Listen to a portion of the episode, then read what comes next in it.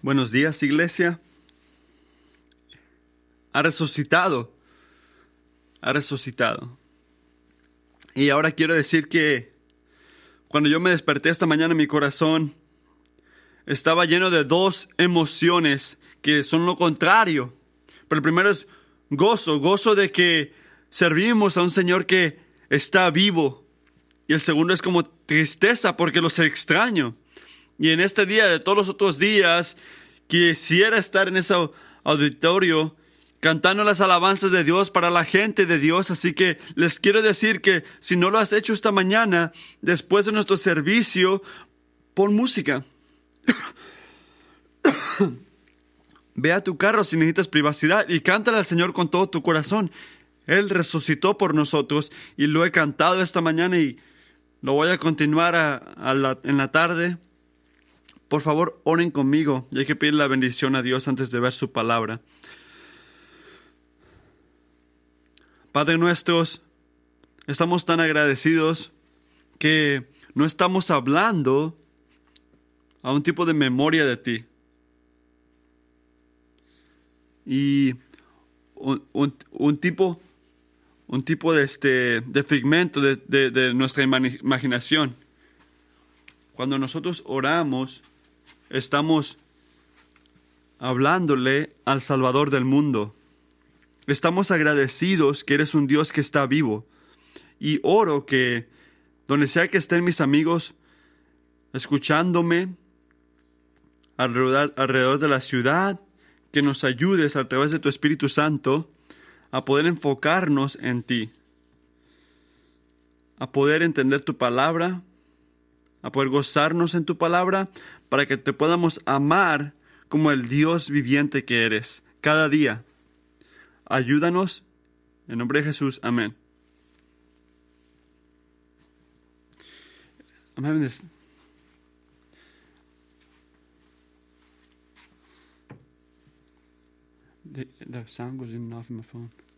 Muchos de ustedes han perdido la oportunidad de poder trabajar. Hemos perdido tiempo con amigos. Este, está hablando con alguien, este, con, con alguien que perdió a su mamá por el, el, el virus que hay ahorita. De repente se sienten grandes o menores. Creo que en muchas maneras hemos sufrido, pero no se han comparado con la pérdida que tuvo un hombre llamado Job. Gente ha perdido sus vidas, sus empleos, pero no creo que algo se compare con Job. Hay un hombre un hombre en la tierra de Oz que se llamaba ah, Job. Y ese hombre este, temía al Señor y se retiraba de su pecado. Y a él le nacieron siete hijos y tres hijas. Su hacienda era de siete mil ovejas, tres mil camellos, quinientas yuntas de bueyes, quinientas asnas y mucho sirvedumbre. Aquel hombre era el más grande de todos los hijos del oriente. Y llegó un día que Dios dejó que Satanás pruebe a Job. Y en un día, piensen en esto, ah, por muchas cosas, sus, sus ovejas, sus bueyes y todo, todo, todas sus cosas este, fueron destruidas en un día. Ovejas, tierras, hijos, y Job responde así en Job 1.20. Entonces Job se levantó, rasgó su manto, se rasuró la cabeza y postrándose en tierra adoró. Y dijo, desnude, desnudo salí del vientre de mi madre y desnudo volveré allá. El Señor dio y el Señor quitó. Bendito sea el nombre del Señor. Y continuó bendiciendo el nombre del Señor. También cuando Satanás continuó pegándole, lastimándolo, Job 2.7, que lo llenó de dolor por todo su cuerpo. Me pregunto, ¿cómo responden ustedes a estas cosas? Viene la providencia de su voluntad. Cuando te ha quitado cosas que amas tú, ¿cómo respondes a cosas que te quita que tú valoras. Y Job obviamente estaba lastimado. El Señor continuó a hacer un trabajo de humildad en el corazón de Job en medio de su sufrimiento. Job hizo lo más importante desde el principio de su sufrimiento. ¿Qué hizo? Continuó regocijándose en el Señor, bendiciendo el nombre del Señor. Así que aquí está la pregunta, ¿qué tipo de persona hace esto? ¿Qué tipo de persona bendice a Dios cuando le quita? ¿Qué tipo de persona pierde todo, todas las bendiciones que tiene y todavía continúa bendiciendo al Señor? ¿Qué te va a dejar a ti, amigo? ¿Qué te va a llevar a ti a bendecir el nombre del Señor? Sin importar la pérdida que tengas, ahorita o en años que van a venir. Quiero que sepas esto. La alabanza de Job no era un producto de un tipo como de que no está, no está ocurriendo nada o, o, o que se volvió loco. No, era una respuesta que podía ver la, el valor de Dios. Y si tienes una Biblia, por favor, ábrela. Vamos a leer Salmos 16. Vamos a leer todo el Salmo. Vamos a leerlo juntos, juntos. El escritor, el rey David, no es ningún extraño para nosotros. Pero como Job, él continuó regocijándose en el Señor en medio de todo esto. Pero me encanta el Salmo porque nos enseña por qué. Y nos enseña cómo y nos invita a poder unirnos con David a Job y todos los santos que vinieron antes de nosotros y regocijarnos en Dios en medio de un sufrimiento, en medio de una pérdida. Así que tú tienes tu Biblia, toma tu Biblia por favor, este, o lean lo que vamos a poner aquí. Vamos a leer Salmo 16. Protégeme, oh Dios, pues en ti, mi, puesto en ti mi refugio. Yo dije al Señor, tú eres mi Dios, ningún bien tengo fuera de ti. En cuanto a los santos que están en la tierra, ellos son los nobles en quienes está mi, mi delicia. Se multiplicarán mis aflicciones de aquellos que han corrido tras otro Dios. No derramaré yo sus libaciones de sangre, ni sus nombres pronunciarán mis labios. El Señor es la porción de mi herencia y de mi copa. Tú, tú sustentas mi suerte. Las cuerdas me cayeron en lugares agradables.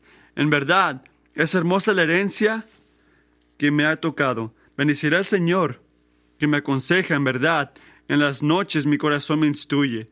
Al Señor he puesto continuamente delante de mí, porque está a mi diestra. Permaneceré firme. Por tanto, mi corazón se alegra y mi alma se regocija. También mi carne morará segura, porque tú no abandonarás mi alma en, Seol, ni permitirás que tu santo sufra corrupción. Me darás a conocer la senda de la vida, y tu presencia hay plenitud de gozo, en tu diestra a deleite para siempre. Y no sabemos la situación exacta que llevó a David a decir estas cosas. Y es lo mismo con muchos salmos, pero sí sabemos que él sintió su necesidad de protección o refugio. En el principio del Salmo nos enseña esto. Algo estaba ocurriendo en su vida, este, que lo estaba temblando o lo quería temblar. Él se sentía vulnerable y sentía que el temor venía. No sé si es la vida de David o tu vida o el de que sea. Siempre hay razones por las cuales podemos tener temor. Pero lo que vemos semana tras semana mientras estudiamos estos salmos es que tenemos más razón de confiar en Dios, más razones. Y Salmos 16 creo que nos enseña una de las mejores razones para poder confiar en el Señor. Especialmente en ese Dios de Pascua. El gozo y la vida que encontramos en Jesús perdura más allá que la tumba. Ese es el punto de hoy. El gozo y la vida que encontramos en Jesús perdura más allá de la tumba. No nos pueden quitar ese, ese gozo. El gozo de seguir y conocer a Jesús. Y digo esto sin saber lo que está, por lo que estás viviendo en esta vida. No sé dónde estás buscando ahorita para tener este llenura en tu corazón, lo que estás siguiendo con todo tu corazón. Todos estamos alabando a algo. Todos estamos alabando a algo, buscando algo para que nos dé gozo. Y la Biblia nos dice, y nuestra experiencia nos dice también que nunca vas a hallar gozo en la vida separado de Jesús. Solo Jesús puede llenarte completamente, eternamente. Y por esto el apóstol Pablo puede decir con integridad en Filipenses 3:8 y aún más, yo estimo como pérdida todas las cosas en vista del incomparable valor de conocer a Cristo Jesús, mi Señor. Por Él lo he perdido todo. Piensen en esto, lo he perdido todo y lo considero como basura a fin de ganar a Cristo. Lo perdió todo para ganar a Cristo. Y, y leo estas palabras, escucho las palabras de Job, leo Salmo 16, y si eres como yo, yo pienso esto. ¿Cómo? ¿Cómo llegamos a ese punto? ¿Cómo puedo gozarme teniendo nada? ¿Cómo puedo preparar mi corazón para que pueda decir esto? Pérdida en, en la cara de una pérdida tremenda.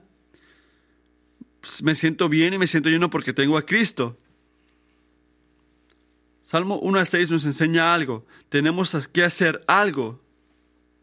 Y la segunda parte, 9 a 11, nos enseña el gozo que sentimos como resultado de vivir en los versículos 1 al 8. Voy a unirme con Job, Job, a David. El punto número uno, que lo primero que tenemos que hacer para llegar a este punto es, este, nos, nos refugiamos en el Señor al elegirlo como nuestro mayor tesoro. Tiene que ser Jesús nuestro mayor tesoro para llegar a este punto de gozo en la vida. Y note que muchas veces no tenemos idea, no tenemos idea de cómo se ve esto. Has leído algo en la Biblia que en ti tomó refugio y pensaste, de repente no lo admitiste a nadie, pero pensaste, me gustaría saber cómo hacer esto ahorita. Me gustaría tener un lugar de, de seguridad para mi vida, para mi alma. Pero si ves el versículo 2, me encanta esto nos dice exactamente lo que significa tomar refugio en el Señor. Y no es algo supernatural, hasta un niño puede hacer esto. Miren el versículo 2, yo dije al Señor, tú eres mi Señor, ningún bien tengo fuera de ti. Así que, ¿cómo tomamos refugio en Dios? Tomamos refugio en Él al elegirlo a Él como nuestro tesoro principal. Lo tomamos a Él, lo amamos a Él sobre todo, sobre cualquier otra cosa, porque nadie y nada nos puede llenar como lo hace Jesús. Y a la misma vez, cuando digo esto, leyendo el versículo 2 otra vez, se puede sentir que las palabras de David son como exageradas. No bien, ningún bien, ningún bien fuera de él. En serio, ningún bien. Eh, ¿Quieres decirme, David, que el Señor es bueno y todo lo demás es malo? Sabemos que eso no es correcto porque inmediatamente miramos el versículo 3. En cuanto a los santos que están en la tierra, ellos son los nobles en quienes está toda mi delicia. Así que, ¿cuál es, David? ¿El Señor es tu tesoro? ¿O su gente son tu tesoro? ¿Cuál de las dos? ¿Cuál es? ¿Cuál es la respuesta, David? La respuesta es sí. Son las dos cosas. Son, es la, misma cosa. No se está este, contradiciendo. No está diciendo nada. Es mejor que conocer y amar a Dios. Todo otro bien. Todo otro bien no se compara con Él. Y una de las maneras que nos gozamos en la bondad de Dios es al gozarnos en el regalo que Él creó y que da y que en Él también se goza. Piensa en esto.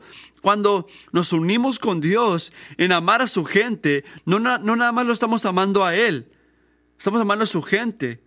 Y cuando amas a su gente, lo amas a Él. Es igual como un padre. Cuando alguien ama a mis hijos, ¿qué hago? ¿Qué siento? Yo me siento amado también. Cuando alguien trata bien a mis niños, yo siento que me están amando a mí también. igual en la relación con Dios. Jesús dijo lo, mismo en Mateo 22, 39. Cuando nos dijo que el segundo mandato más importante es que ames a tu vecino como tú te amas a ti mismo. Es como amar a Dios con todo tu alma y tu corazón. Así que Salmo 16, versículo 2 nos recuerda que Dios es el único, la única fuente de todo bueno de este mundo. Es la única fuente de todo bueno. Y cuando nos gozamos en, tu en su regalo para su gente, recibiéndolos como con alegría, con corazones agradecidos, estamos gozándonos en Él. Cantar la alabanza de un río es cantar la alabanza de la fuente de la que viene. Así que, que gozarnos con la gente de Dios es gozándonos en Dios. Tenemos que ser como niños en el día de Navidad que está abriendo su regalo que ha querido por mucho tiempo y con su, corazón punto de llorar, ¿qué hace? Corre a los brazos de su padre, lleno de gozo, lleno de amor para la persona que le demostró su amor. Y eso es lo que queremos hacer. Amar a Dios igual como amamos a los regalos que nos da. Pero, ¿qué ocurre muchas veces? Piensen en esto recibimos regalos de Dios y los hacemos a ellos, al lugar de Él, nuestro tesoro más valioso. Y la Biblia llama esto idolatría, llama idolatría, trabajo, deporte, sexo, cualquier otra cosa. Son buenos regalos que nos da Dios, pero pueden destruirnos si los amamos más que a Dios. Miren el versículo 4 se multiplicarán las aflicciones de aquellos que han corrido tras otro Dios. Se van a multiplicar las aflicciones de los que corren a otro Dios. Vamos a ver unos ejemplos. Si te va bien en el trabajo, si que te vaya bien en el trabajo es tu Dios, o si trabajas de casa en estos días, si eso es tu Dios, si eso para eso, si para eso vives, vives, si eso es tu tesoro primordial, nunca te vas a satisfacer no vas a poder estar gozoso porque tu gozo se continuó, se, convirtió, perdón, en hacer un proyecto o terminó, terminar un proyecto o ganarle a esta persona y a esto otro. Siempre hay otro proyecto, siempre hay otra persona. Nunca te vas a gozar bien y te va a destruir hasta que no tengas nada.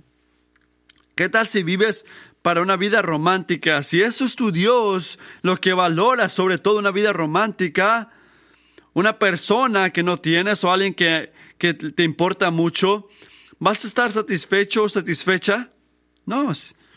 Todo lo que tú has hecho, estás enfocado en una persona sobre Dios que te va a fallar, no te va a amar como tú según tú mereces ser amado o amada, no te van a llenar. Y cuando demandamos que otra persona nos satisfazca, los destruimos bajo el peso de Dios, de las expectativas que solo Dios puede llenar. Y sus dolores van a multiplicar con los de nosotros también.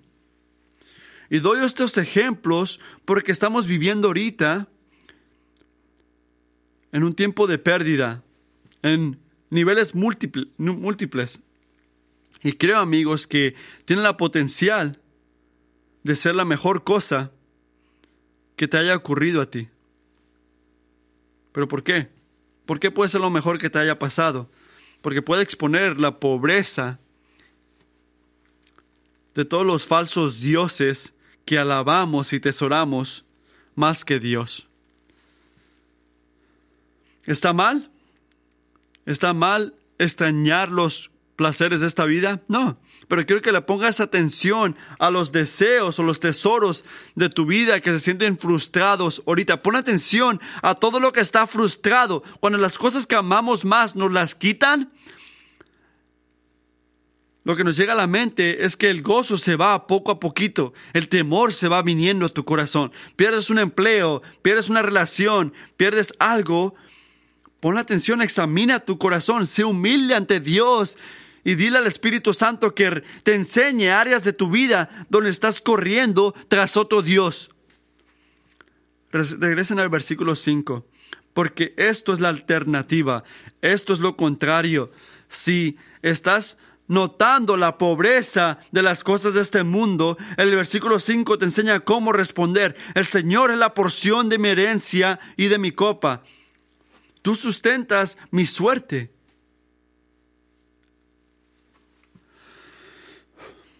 Es mi porción elegida. Esa palabra elegida es muy importante. Hay muchas veces, como cristianos, cuando Dios y la relación con Dios no se siente que nos está llenando, no se siente gozosa, no se siente bien. De repente ahorita en tu vida nada se siente bien.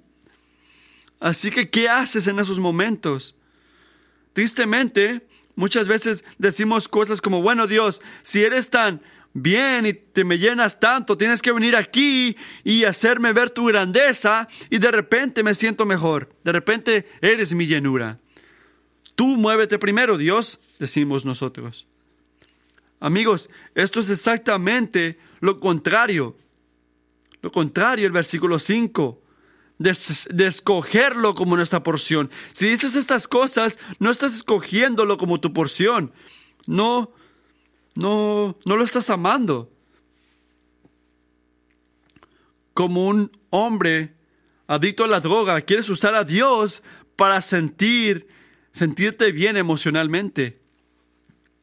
No traemos, por favor, no traigas tu copa al Señor y decirle llénala porque todos los demás y todas las otras cosas no me la están llenando. ¿Qué hacemos cuando reconocemos la pobreza de todos los dioses creados en este mundo? Confesamos nuestra idolatría, confesamos nuestros pecados, todas las maneras que hemos buscado otras personas o cosas para que llenen nuestros corazones. Le pedimos perdón a Dios y lo escogemos a Él como nuestro tesoro. Lo vemos a Él como nuestra comida espiritual, nuestra porción, nuestra copa, no las cosas materiales que nos da. Y tampoco, cuidado con esto, las bendiciones emocionales que nos da. Escogemos a Dios como nuestra porción cuando es fácil y nos sentimos que estamos en las nubes, pasando tiempo con el Señor, orando, todo se nos hace fácil, lo escogemos como nuestras porciones cuando es difícil y se siente mil millas separado de nosotros. No lo forzamos a ser un tesoro que no, los, no lo fuera. lo escogemos porque Él es bueno, infinitamente y glorioso, también en los días que no se siente así. Lo sigue siendo. Si haces esto, amigo, ¿qué vas a descubrir? Miren el versículo 6. Las cuerdas me cayeron en lugares agradables. En verdad, es hermosa la herencia que me ha tocado.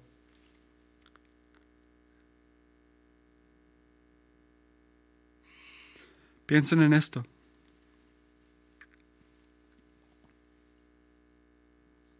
Ese versículo no significa las circunstancias de tu vida, que van a estar, van a ser perfectas y hermosas. Pero lo que sí significa es que en medio de grande pérdida, en conocer a Dios y regocijarte en Dios, la vida continúa, el gozo continúa. Es el lenguaje de porción. Para los de Israel, cuando leyeron el salmo esto, les daba imágenes de las doce tribus que dividían la tierra después de que ganaron a Canaán. Y los versículos 18 a 20, en números 18 a 20, el Señor le dijo algo al tribu de Levi a través de un pastor en esos tiempos. Les dijo en números 18, no tendrás heredad en su tierra, ni tendrás posesión entre ellos. Yo, yo soy tu porción, y tu herencia entre los israelitas. Así que las otras tribus recibieron tierra, pero los levitas no. Los separaron como pastores que ministerarían este, al Señor. Él era su herencia. el gozo y la bendición de relación con Él y servirlo a Él era su porción. Y amigo, puedes sentir lo mismo hoy al decidir confiar en el Señor. Hay placer en conocer a Jesús cuando todo en este mundo te está fallando. Hay gozo en anticipar vida eterna con Cristo cuando todo en este mundo te, te está temblando, te está fallando. Él es el tesoro escondido en la tierra. Él es infinito en gloria, en sabiduría y esplendor, en majestad. Nada, nada te va a satisfacer de la manera que Cristo Jesús lo hará. Porque nadie te ama de la manera que Cristo Jesús te ama. Quiero que recuerdes esto.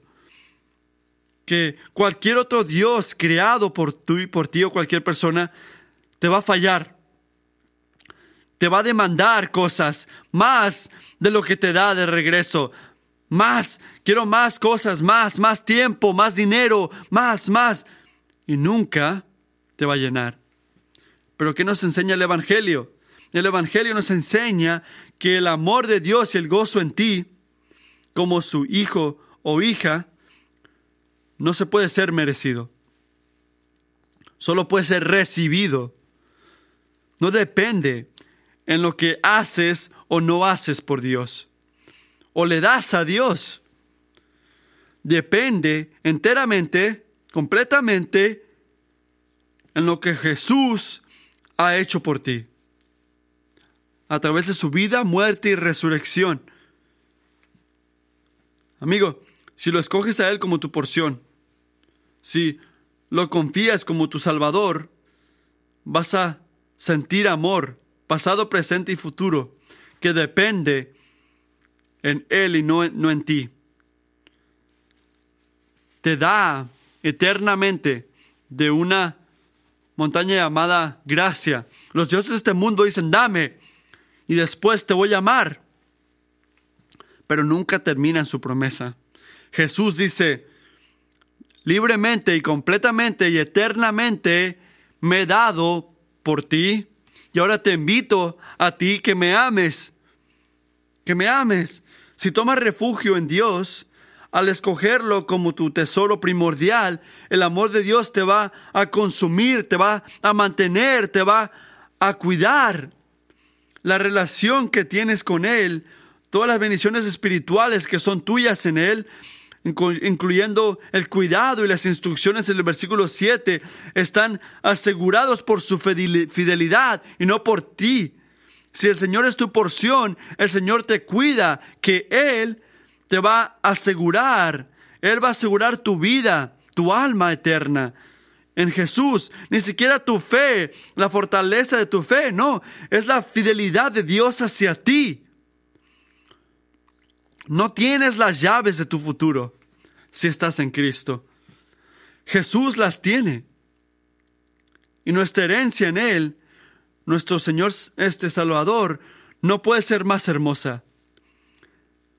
Un escritor, John Calvin, escribió esto hace unos años. A través del trabajo terminado de Cristo, esto es, esta es tu herencia, cristiano. Escucha, tus cosas malas van a ser bien van a terminar siendo bien. Tus cosas buenas no te las pueden quitar. Y tus cosas mejores están por venir. Y eso es hermoso. Y David lo sabía. Y por eso puede decir que en el versículo 8, al Señor he puesto continuamente delante de mí, porque está a mi diestra, permaneceré firme. Así que, ¿qué tenemos que hacer? Tenemos que tomar refugio en el Señor, al elegirnos como nuestro tesoro? ¿Y ahora cuál es el resultado si lo elegimos como nuestro tesoro? Y ahora el versículo 9 a 11 nos enseñan esto, el punto número 2. Cuando Jesús es tu tesoro, la alegría eterna es tu recompensa. Cuando Jesús es tu tesoro, la alegría eterna es tu recompensa. Cuando el Señor estás buscando, para satisfacer tu corazón, tu alma, cuando Jesús no nada más es parte de tu vida. Oh, sí, soy un empleado, soy un padre, un esposo, un vecino. Y sí, a, veces voy a la iglesia. No, cuando Jesús es tu tesoro, De eso está hablando David. ¿Sabes qué ocurre? ¿Cuál es el resultado? Versículos 9 a 11 nos enseñan que en ese punto, esto es buenas noticias amigos, especialmente aquí, las dificultades en este mundo no te pueden quitar el gozo. Tu gozo no, no, no importan estas cosas, no importa el tiempo que tome el coronavirus, no te puede quitar tu gozo, porque estás seguro en Cristo Jesús. Miren el versículo 9. Por tanto, mi corazón se alegra y mi alma se regocija. ¿Qué está diciendo David? Aunque pierdas todo en este mundo, todavía tienes la cosa que no nada más importa sobre todo, pero va a llenar cualquier otra necesidad. Tienes al Señor. Y el gozo que encontramos en Jesús continúa más allá que la tumba. Como dijo David, mi alma está segura. ¿Pero por qué? Mira el versículo 10. Porque tú no me, no me abandonarás. No abandonarás a mi alma en el Seol, ni permitirás que tu santo sufra corrupción. David esperaba, esperaba morir. Y también sabía que el Dios que le, había confiado su vida no lo iba a dejar en la tumba. No sabía cómo, no sabía cuándo, pero confiaba, por la fidelidad de Dios, confiaba que el Señor no lo iba a abandonar. La vida física, la muerte física, no sería la última palabra en su vida. Y amigos, esto no fue una esperanza vana. Era era una profecía. Inspirado por el Espíritu de Dios, los que Israel tenía que esperar mil años para que se cumpla esta palabra. En el libro de Hechos capítulo 2, 22, el apóstol Pedro, uno de los primeros sermones predicados, habla de este salmo y dice esto. Hombre de Israel, Escuchen estas palabras. Jesús el, Navero, varón confirmado por Dios entre ustedes con milagros, prodigios y señales que Dios hizo en medio de ustedes a través de él, tal como ustedes mismos saben. Este fue entregado por el plan predeterminado y el previo conocimiento de Dios, y ustedes lo clavaron en la cruz por manos de impios y lo mataron. Pero Dios lo resucitó poniendo fin a la agonía de la muerte, puesto que no era visible que él quedara bajo el dominio de ella. Porque David dice de él, veía siempre al Señor en mi presencia, pues está a mi diestra para que yo no sea sacudido. Por lo cual Dios, por lo cual mi corazón se alegró y mi lengua se regocijó. Y aún hasta mi carne descansará en esperanza, pues tú no abandonarás mi alma en el Hades, ni permitirás que tu santo vea corrupción. Me has hecho conocer los caminos de la vida. Me llenarás de gozo con tu presencia, hermanos del, del, ah, patriarca David. Las puedo decir con franqueza que murió y fue sepultado y su sepulcro está entre nosotros hasta el día de hoy. Pero siendo profeta y sabiendo que Dios le había jurado sentar a uno de sus descendientes en el trono, miró hacia el futuro y habló de la resurrección de Cristo, que ni fue abandonado en el Edés, ni su carne sufrió corrupción. A este Jesús resucitó Dios, de lo cual todos nosotros somos testigos. Están celebrando aquí. Y lo podemos celebrar aquí también. Lo que anticipó David con fe, lo que buscaba por fe, ahora vemos para atrás y recordamos y celebramos con mucho gozo que Jesús en este momento está vivo. Porque Salmos 16:10 no se trata solo de David, es de Jesús, el Hijo eterno de Dios que, que salió de la, la línea de David. Y Jesús es el Señor en el versículo 8. Jesús es el santo en el versículo 10. Él vivió la vida perfecta. Él murió la muerte que tú merecías morir por tus pecados. Y porque el Señor no lo dejó a él en la tumba, cristiano, puedes confiar, puedes estar asegurado, no importa cómo se ponga este mundo, que Dios el Padre no te va a dejar a ti en la tumba tampoco. Jesús resucitó, garantiza tu resurrección si estás en Él. Que dijo uh, Pablo en 1 Corintios 15, porque así como en Adán todos mueren, también en Cristo todos serán vivificados, pero cada uno en su debido orden. Cristo, las primicias, luego los que son de Cristo en su venida, luego los que son de Cristo en su venida. Así que, ¿qué, ¿para qué nos va a resucitar cuando regrese Cristo? Nuestros cuerpos van a resucitar si estás en Cristo, pero ¿para dónde va el camino de la vida del que está hablando Pablo en el Salmo? Que caminamos ahorita de fe y dónde termina ese camino.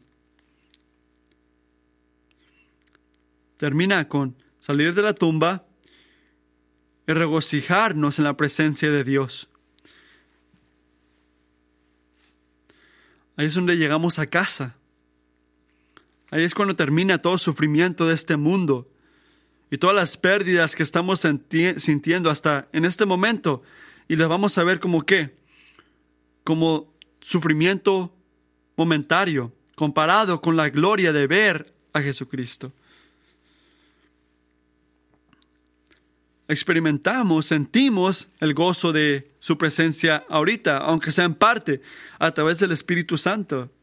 Pero en ese día, ¿qué, vamos a recibir? Vamos a poder ver a Jesús cara a cara y no vamos a tener que pelear por gozo, por en lágrimas de sufrimiento. Cuando lo veamos, vamos a sentir lo que David dijo en el versículo 11.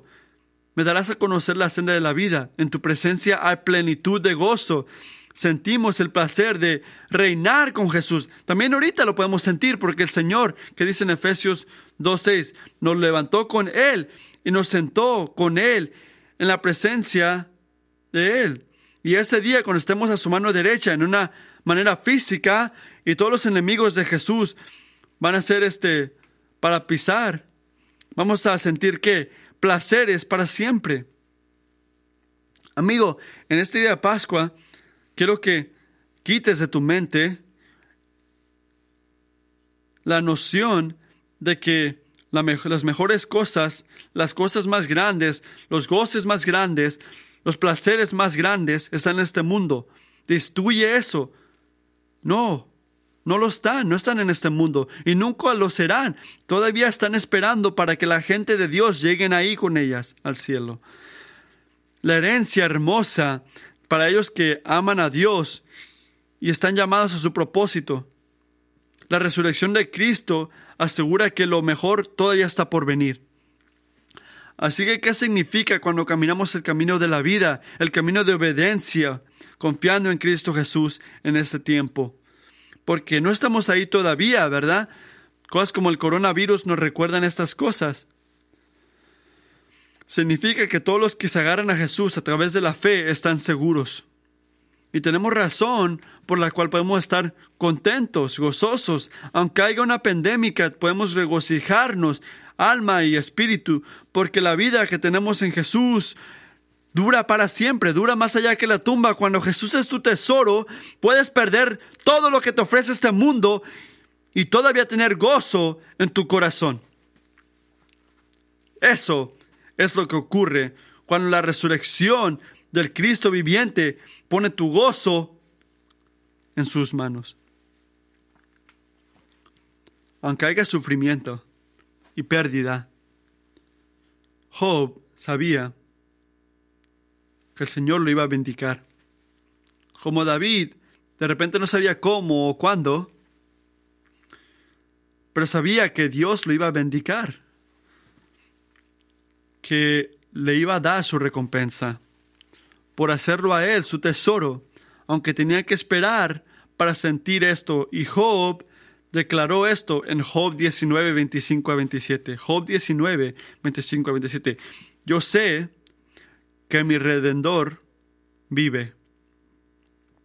Cristiano, puedes decir esto hoy. Y no nada más hoy, pero todos los días que Él vive. Yo sé que mi redentor vive. Y al final se levantará sobre el polvo.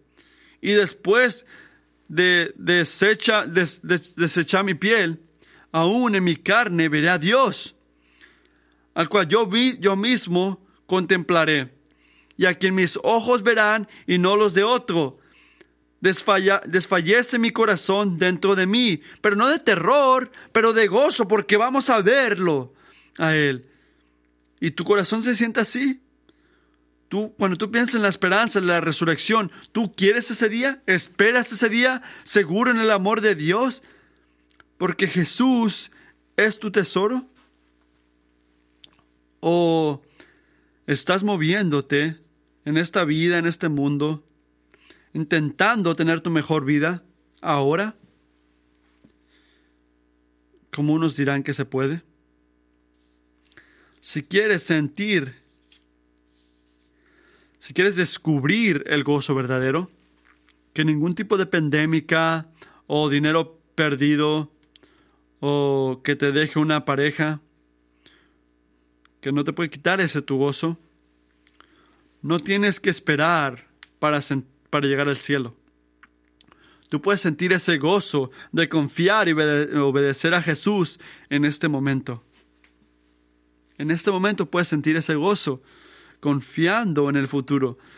El corazón de David estaba que contento en ese momento, confiando, esperando el futuro, pero estaba regocijando en ese momento. Su alma estaba segura en ese momento. Así que te pido, toma refugio en el Señor. Al escogerlo a Él como tu tesoro y vas a encontrar gozo para siempre, ahorita y por el resto de la eternidad. Vamos a orar.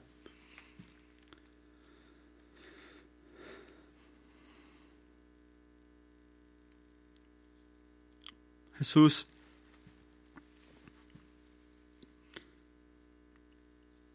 es muy extraño, muy raro estar celebrando ese día a través de una videollamada cada parte de mi corazón quiere estar en ese, ese auditorio cantando las alabanzas de un Salvador que está reinando en este momento. No sabemos por qué. ¿Por qué no, no pudimos tenerlo en este momento? Y también en otros momentos de nuestras vidas, con la, en la experiencia de gozo que queremos tener. Pero Jesús, te pido que si estamos esperando a que termine esta pandemia o que nuestro cuerpo sane,